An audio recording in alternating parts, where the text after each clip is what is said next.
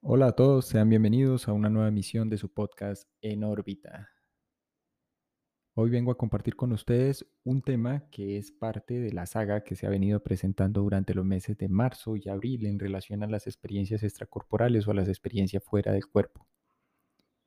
El tema que quiero compartir con todos ustedes el día de hoy, mis queridos podescuchas, considero que es sumamente valioso y supremamente interesante, en la medida en que permite generar una comprensión lo suficientemente articulada acerca del fenómeno y la experiencia fuera del cuerpo.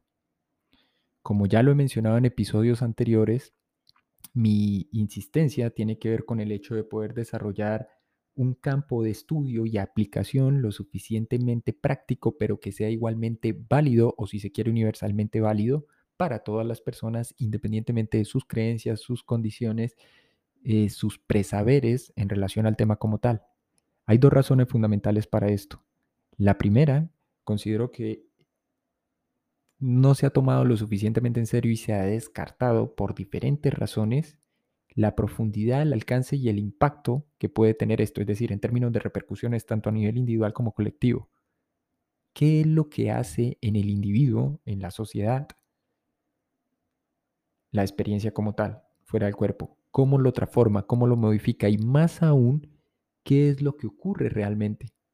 Y aquí es cuando digo, así como en su momento Monroe que tal vez no se ha entendido lo suficientemente y no se ha expandido la información acerca de este autor y sus aportes e investigaciones, y posteriormente Keppel, quien retoma la investigación de Monroe, tratan de desarrollar un campo lo suficientemente sólido y si se quiere con bases científicas, otros investigadores en campos totalmente opuestos, si se quiere, o ajenos, han llegado más o menos a las mismas conclusiones.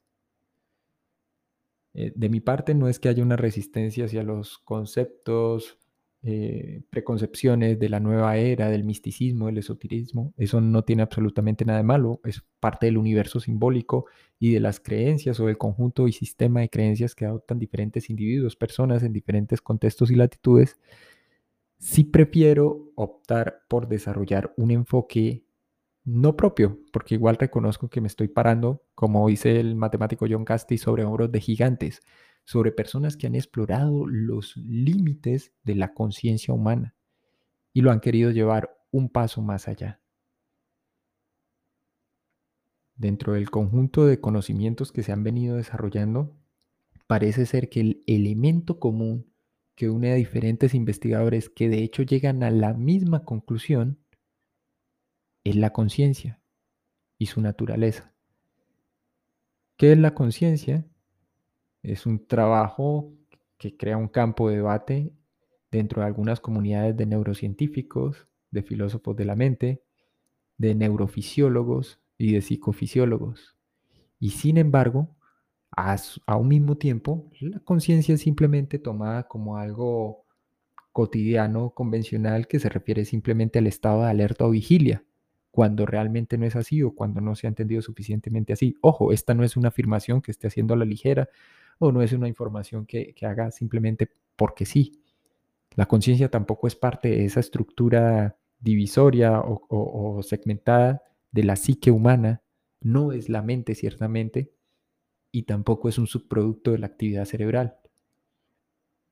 Claro, cualquier neurocientífico o fisiólogo que esté escuchando esto puede decir no, porque hay una literatura lo, suficientemente amplia, perdón, lo suficientemente extendida en el tiempo, que con diferentes pruebas y con, digamos, desarrollo experimental en laboratorio, aparentemente logran corroborar que realmente la conciencia es solo un epifenómeno. Y el punto aquí de interés y el motivo por el que quiero desarrollar este episodio es simplemente porque se trata de no de una reducción simplista acerca de qué es y qué no es, sino simplemente una comprensión que nos va a permitir avanzar y continuar desarrollando nuestros estudios y nuestra comprensión acerca de la experiencia extracorporal. Hago aquí un pequeño paréntesis. Hay que recordar también que la experiencia extracorporal o la experiencia fuera del cuerpo es solo una metáfora, es una expresión que sustituye la de viaje astral o viaje extracorporal. Eh, como ya lo expliqué en, episodios anteriores, pueden para aquellos que sean nuevos, mis queridos escuchas pueden ir atrás en el canal de Anchor, en Spotify, en, la plataforma, en las plataformas de streaming donde estamos o en el canal de YouTube incluso y buscar ahí hay una seguidilla, digámoslo, de episodios en los que se desarrolla suficientemente, considero, estos temas. Entonces, volviendo al punto inicial, y después de esta sucinta introducción, lo que quiero compartir con todos ustedes hoy es el estudio de la conciencia y el alcance de esta a partir de los postulados de Jacobo Greenberg, psicofisiólogo mexicano, Rupert Sheldrake, biólogo y bioquímico inglés, Robert Monroe, ingeniero electrónico y fundador del Instituto Monroe e e, y quien es la persona que introduce este concepto de EFC o experiencia fuera del cuerpo como metáfora. Tom Campbell, aunque no lo voy a tocar aquí porque su trabajo es bastante extenso y un poco denso, físico teórico y físico de partículas norteamericano, y no por ello en menor importancia, Frank Keppel, otro ingeniero electrónico que retoma, aborda y desarrolla un poco más los planteamientos, los postulados y las prácticas, así como los protocolos para la experiencia fuera del cuerpo que plantea y desarrolla Robert Monroe. Entonces, soy consciente de que esta es una tarea un poco titánica, si se quiere, en el sentido en que la literatura, las publicaciones de algunos de estos autores exceden con creces las capacidades convencionales de la mayoría de personas, incluyendo las mías. Sin embargo, a través de un esfuerzo continuado y de años de estudio, de cruce de datos e información, se puede verificar y encontrar que hay nodos o puntos en común entre todos estos investigadores. Recientemente lo hablaba con un amigo, es lamentable, mis queridos podescuchas, que autores como Keppel o tal vez Monroe no haya la suficiente información. La gente que conoce de Monroe, el EMISIN, los audios, los formatos WAP, este, los audios de orientación, y junto con eso, probablemente una que otra referencia al eh, Gateway Experience Project del reporte de la CIA o tal vez los tres textos este, que están en internet, que se consiguen, que se pueden adquirir de Monroe. Y en el caso de Keppel, poco más que lo que se trató de recolectar en los diferentes foros donde Keppel participaba y expresaba sus puntos de vista y sus eh, más recientes descubrimientos en torno a la investigación que había comenzado a adelantar a partir de los postulados y planteamientos de Monroe. Ahora bien, hay otra limitación en mi propuesta de ahondar y desarrollar este tema que no obstante pues voy a, a tratar de llevar a cabo con todos ustedes, junto a todos ustedes, mis queridos podescuchas, que es el hecho de encontrar esos puntos en común en la información y el modelo explicativo que desarrolló por separado Jacobo Greenberg y Rupert Sheldrake. ¿Por qué digo que hay una dificultad con estos dos autores? Precisamente y curiosamente a la vez, estos autores están referenciados dentro de los motores de búsqueda y demás como científicos y pseudocientíficos al mismo tiempo. Me explico. Cuentan con la acreditación oficial de las instituciones de donde fueron egresados, donde efectuaron luego adelantaron estudios de especialización a nivel de este, posgrado, maestría, doctorado, y sin embargo, a partir de sus estudios sobre la conciencia, es que estos dos autores son condenados al ostracismo, al olvido, si se quiere, y más aún, eh, quedan como imbuidos en todo un halo de misterio. En el caso de Greenberg, como muchos sabrán o tal vez otros no, es una persona bastante interesante dentro de la comunidad científica, pero también resulta muy atractivo para las personas vinculadas a todos estos movimientos New Age en relación a su desaparición. En el caso de Rupert Sheldrake, cuando éste se adentra en el estudio de la conciencia y postula Ojo, a partir de una teoría que ya existía creo que hacia la década de los años 20 o tal vez años 40, tendría que precisar ahora, que es la de los campos mórficos, también básicamente rechazado, es dentro de los círculos académicos más inmediatos, básicamente que casi que mm, condenado por atreverse a plantear y explicar no solo que la ciencia en general, o la gran ciencia, o la ciencia de punta avanzada, no tiene por qué ser dogmática, no tiene por qué moverse a través de dogmas. Aclaro aquí también que detrás de todo eso hay una carga de prueba lo suficientemente elaborada, yo no diría de parte de la comunidad científica, sino de estos autores, en un intento y en un interés genuino y sincero por transmitir a la mayor cantidad de personas posibles y explicar dentro de sus propios círculos académicos y científicos qué era lo que estaban estudiando, qué era lo que estaban tratando de hacer, que no es poca cosa. Como ya lo mencioné, hay muchos neurocientíficos, neurofisiólogos, psicofisiólogos, filósofos de la mente e incluso físicos teóricos que se han interesado por estudios de la conciencia. Pienso, por ejemplo, en David Bohm o Roger Penrose, por nombrar solo ejemplos así como representativos, que simplemente dicen no. Eh, la conciencia está resuelta, es un estado mental, está asociado a los estados de alerta, estados de vigilia, y es parte de esos correlatos o de esos procesos neuronales que dan como resultado eh, ese estado, es un estado mental, un subproducto en el mayor de los casos. Sin embargo, hay otro grupo un poco más grande que está interesado también con una base o un modelo neurofisiológico y como tal biológico, un modelo biológico de explicar la conciencia y los fenómenos asociados a esta y curiosamente la experiencia fuera del cuerpo. Estoy hablando entonces, por ejemplo, del autor Olaf Blanket, un neurofisiólogo y neurocientífico alemán, cuyo trabajo de los últimos 10, 15 años se ha centrado específicamente en tratar de entender el fenómeno fuera del cuerpo a partir de una base biológica y en particular a partir de lo que ocurre en el cerebro cuando se tiene esta experiencia. Prometo en, en podcasts sucesivos, porque aquí nuevamente vamos a arrancar una nueva saga con, con la entrega de hoy, eh, dejar información suficiente y algunos papers, eh, si hablan inglés, buenísimo, si no pueden usar traductor, sí, hay muchos publicables de Olaf Blanket, hay varios videos también en diferentes plataformas, en YouTube, podcast y demás, con, con los planteamientos de este autor que resultan ser bastante interesantes. Entonces, ¿qué tienen en común Jacobo Greenberg, Rupert Sheldrake, Robert Monroe, Tom Campbell y Frank Keppel? Los tres últimos pues pertenecen básicamente a la misma línea de exploración e investigación. Recordemos que Tom Campbell, el físico teórico, quien se hizo famoso o internacionalmente conocido por la publicación del libro My Big Toy, pues desarrolla como un modelo unificado, una teoría unificada para explicar la conciencia, la realidad y el fenómeno fuera del cuerpo, pero también es una de las primeras personas que colabora y ayuda a desarrollar la tecnología de MISIN y parte de la investigación con protocolos científicos cuando el Instituto Monroe no era el Instituto Monroe, sino la casa de Robert Monroe, de Bob Monroe, donde se reunían a estudiar la experiencia fuera del cuerpo y a practicarla y hacer verificaciones y pruebas. Keppel, por otro lado, ingeniero electrónico también de formación, igual que Monroe, pues simplemente retoma los planteamientos de Monroe y los desarrolla, los lleva al siguiente nivel si se quiere, ¿no?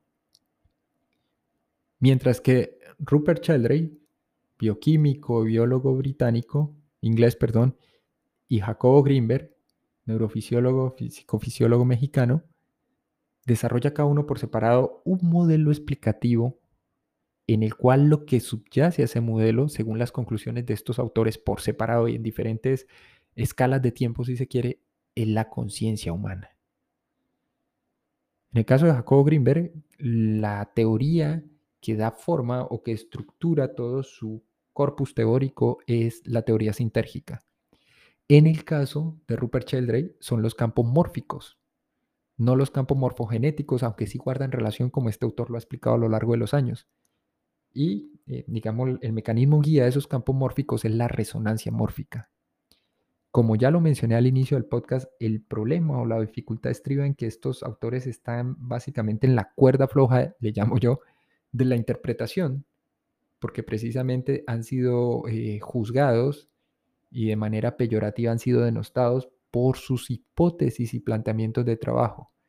Tanto en el caso de Sheldrake como de Greenberg, o son charlatanes o están haciendo pseudociencia, independientemente de los estudios, de las acreditaciones con las que cuentan, ¿sí?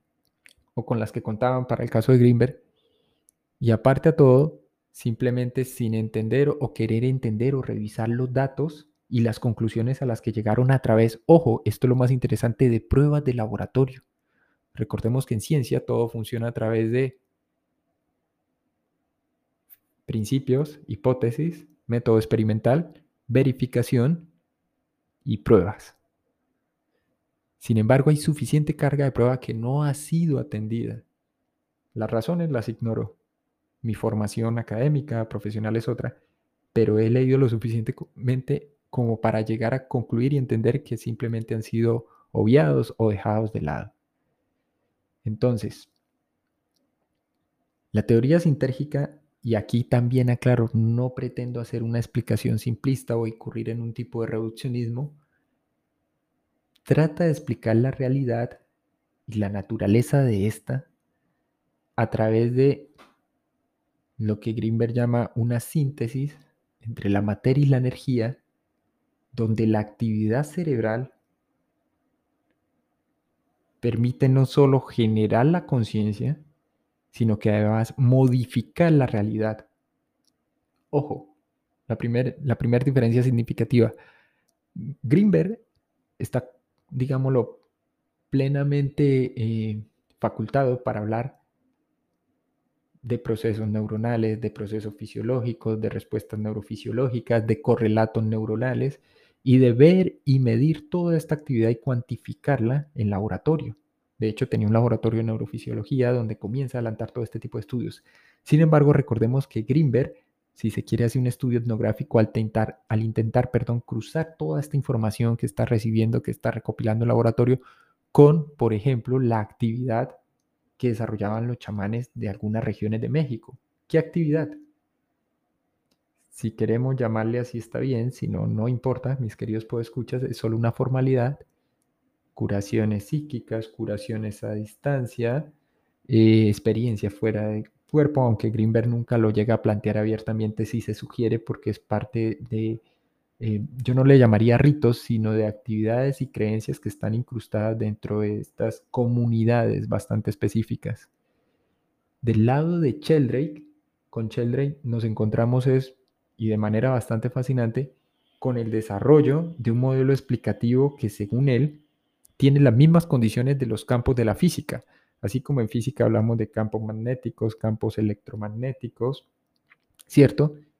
Y por campo entendemos una condición del espacio para generar una fuerza, sea atracción, repulsión, ¿sí? Una condición del espacio en la que se genera una fuerza, él dice, hay una condición del espacio que es la que previamente al estado embrionario o preembrionario permite el desarrollo de las distintas formas entre las distintas especies y aparte de eso permite la transmisión de información independientemente del tiempo. Aquí es cuando la comunidad científica y específicamente dentro de la biología y la biología evolutiva dicen, no, usted está errado, hay una equivocación, esto no se puede verificar o probar porque admitir que existe un campo mórfico es admitir que existe una matriz de información que está a nuestro alcance, pero que sin embargo, ojo, no podemos ver, tocar, manipular o emplear, según, digamos, la interpretación general que se hace de la teoría de Sheldrake. Y Sheldrake, de alguna manera, a lo largo de los años, llega a concluir también que lo que subyace al campo, ¿sí? porque este campo simplemente no se generó de la nada, independientemente de la continuidad del mismo dentro del espacio, es la conciencia y lo que permite entender el campo más aún sería la conciencia. Sheldrake es bastante cuidadoso y delicado, no lo delimita como conciencia humana, no sabe si los animales tienen o no conciencia, que ese es otro objeto de debate, y Sheldrake simplemente dice es, es la conciencia lo que subyace y permite, digamos, aquí voy a hablar de, una metáfora que es la del transductor. Recopilar toda esa energía, en el sentido en que lo entiende la biología, la física, energía, paquetes de información, procesarlo y obtener un resultado con un valor diferente al inicial, en magnitud y cantidad. Ojo, eso es lo que hace así grosso modo un transductor. Y Greenberg cuando está hablando de lo que hace el cerebro y la forma en que modifica la actividad a través de su, perdón, la realidad a través de la actividad neuronal, es también llegar a afirmar que es precisamente la conciencia humana. Lo lo dice, la que subyace a toda la experiencia previa. ¿Cómo lo hace? Tal vez es el punto en el que se queda Greenberg a través del cerebro. Es cierto, pero entonces el cerebro realmente aquí simplemente sería un instrumento de transducción de información. Ojo, no traductor. No es que esté computando o tenga un input A y obtiene un resultado B. No. Está convirtiendo y procesando información de manera simultánea. Y eso es lo que nos permite tener una imagen más o menos ordenada de la realidad. Ahora bien, queridos escuchar, ustedes se preguntarán, ¿y qué tiene que ver todo esto con la experiencia fuera del cuerpo? Sencillo. O más bien complejo. Me, me excuso por el término.